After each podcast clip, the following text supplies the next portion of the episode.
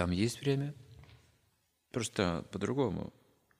Оно по-другому. Оно вечное это время означает, что есть прошлое, настоящее и будущее э, в одном, в одном находится измерении.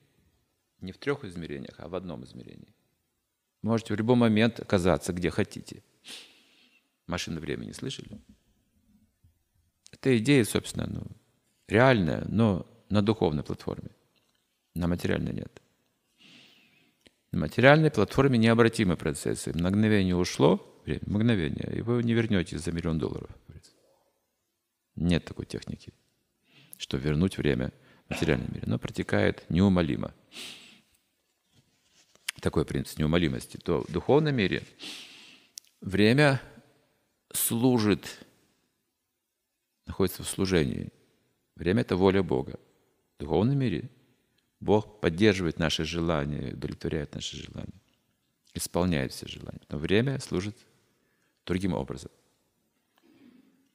Здесь оно, по сути, все отбирает в конце. Там нет.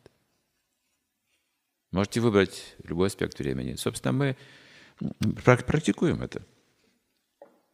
Мы читаем по утрам Шримад Бхагаватам или Бхагавадгиту. Когда это было все в Пуранах? Очень давно. Мы читаем Махабхарату. Когда это было? Это было очень давно. Но, но поскольку это духовный предмет, вы реально его ощущаете, переживаете, реально его переживаете. Поэтому, собственно, мы не живем в материальном мире. И если это самскара духовная, мы получаем ее таким образом, через шраванам киртанам, через слушание и повторение. Эта самскара, она вымещает все остальные анархии. То, что пропагандирует. Через полгода у тебя выйдут анархии, твой вкус изменится.